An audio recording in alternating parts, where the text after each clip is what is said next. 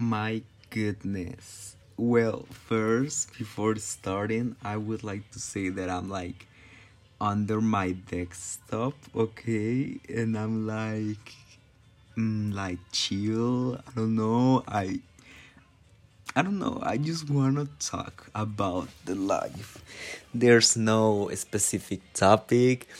Well, firstly, I would like to say if you like hear my voice um, suddenly so near, so far, I don't know, it's because lit I'm recording this um, from my Apple Watch, okay? So keep in mind that.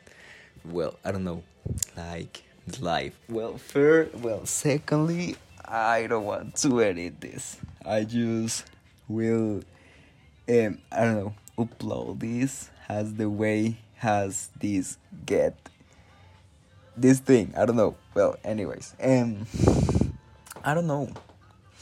I just feel that I'm in a moment of my life, of my young, very young life, that I feel like in peace. You know, it's not because I get all my things done. I have like a perfect life. No, it's it is well, it's not like that. But it's like I have things to do. I have things that I want to do. I have things that I must do. But even when I have to do things a lot, well, well, and even when I have things to do that before that um, that before that things were were the ones that uh, were like keeping me in a mindset of like being every time busy and do things to get them done. Now i'm like in a mood of just flow doing that things. Of course it has to it has to be that now i'm vacations and from high school. I don't know. I i just feel like with a lot of freedom. It's curious. Uh, last year i used to have a lot of time believe me I was in ninth grade and I was used to, to go to school from 7 a.m. to 12. Oh no, I'm wrong. Uh, from 12 p.m. to 5 p.m. And I don't know. Uh, this year I I got to high school and my whole ch- schedule schedule I think that is um changed and I don't know it was so heavy believe me so heavy. Was a really huge challenge to me. Get get that get that rhythm you know and is curious how from that I'm here now talking to my Apple Watch. It's so heavy, and mostly because I'm under my desktop. I think that is the the the crazy part. I don't know. I'm just chilling, talking to a Apple Watch, and if you're like hearing me, thank you because you're you are actually here hearing teen a, a teenage teenager talks and more than that uh, uh teenagers talks that are in english and talked by someone that the english is not his native language you know. But i don't know. I think that i would like well i like to talk like stuff in English when I want to feel secure, like when I want to feel safe. Because, well, in my house, I'm the one that talks English. So mm, I think that is like something good that when I talk it when I talk in English, no one can understand me. So I think that I have more freedom to say things. I don't know. But back into the point, think about December. It's heavy. Um, I don't know. Um, I think that this have been a really good year, even though all the stuff that has that had happening and i don't know. I just feel proud of myself. I really know that i gave my really truly best this year. And i'm grateful to be honest. Sometimes well yesterday things like that i'm kinda angry, sometimes kind of sad, and I know that it's like I'm a teenager, and but at the same times, in times like right now, I'm like in a mood of gratefulness. I think because I don't know, just the fact that I'm in peace, just the fact that I can record this podcast it's so heavy because that means that I can spend my time in things that I'm really interested in, you know. And I don't know. Is such a big thing now.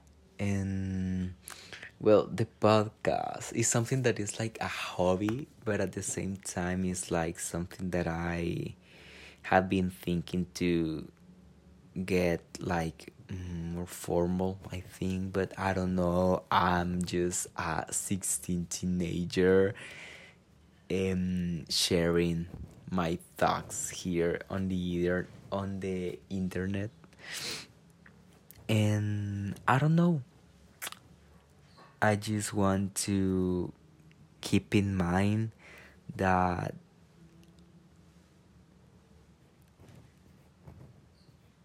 I did it well. I got things done. And now, well, now I don't have like expectations yet to my next year for 2024 but i'm like in the mood to start to starting to get done my 2023 you know in order to receive next year in the best way knowing the perfect way because you and i know that that doesn't exist. So well things to be grateful for it's heavy. First i think that is the one that you are hearing I'm really, really, really grateful for my English level. Is something that I really dreamed about um, some years ago. Like I was, um, I was watching some TV shows, some I don't know, some ads on the internet of people talking in English, and I was like, oh my god, I really want to sound that kind of cool you know. I really want to know how i how I, was, I sound like when i talk in english. And now it's a reality. Um recording this podcast of 10 minutes totally in english. And it's heavy believe me. Uh, um, like I can't believe that this is real, and it's because it was such a big dream for me, uh, talking English in this way, and it's something that I have now, and of course, is because I I get discipline going to my classes. I have been listening music, listening to music a lot in English, of course. I don't used to listen music in Spanish though, and I think that is the reason why it was easy to me. But I don't know. I just gave my best and I have this reward. It's heavy. And I would like to learn French, by the way. Then, I don't know. Um, I'm really grateful for the things that have happened this year because they give me an, a new perspective of the life, I think. Believe me, like in February, I didn't have thought that. And it's because it was a really difficult day. Um, the first middle of the year, uh, from January to June, was really hard, really difficult. Even though it was so, so, so, so, so, so difficult, I learned a lot, believe me. And I have been learning things that if it wasn't for the things that have happening this year are things that my god it hasn't had a price okay and it hasn't has a price i don't know um then i'm really grateful for everything. I don't know. There are a lot of things that I'm grateful for. I started a grateful journal in the 1st of January of 2023.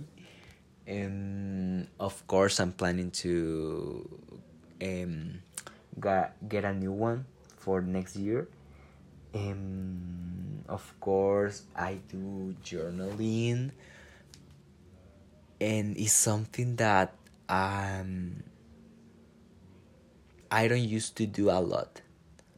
I didn't was used to do a lot this year because I don't know. I set the time, I would say the time, but honestly, I think that I found another ways to to do it. But I don't know. Well, 14 minutes. Uh, I think that I I share my thoughts. I get in peace. I don't know. And thank you for being here. If something that I said was useful for you, inspire you, I don't know. Um, thank you, really. I I think that is not easy at all. Listen to a teenager. Uh, so I think that that's so. Thank you. Um, now yeah, that's all.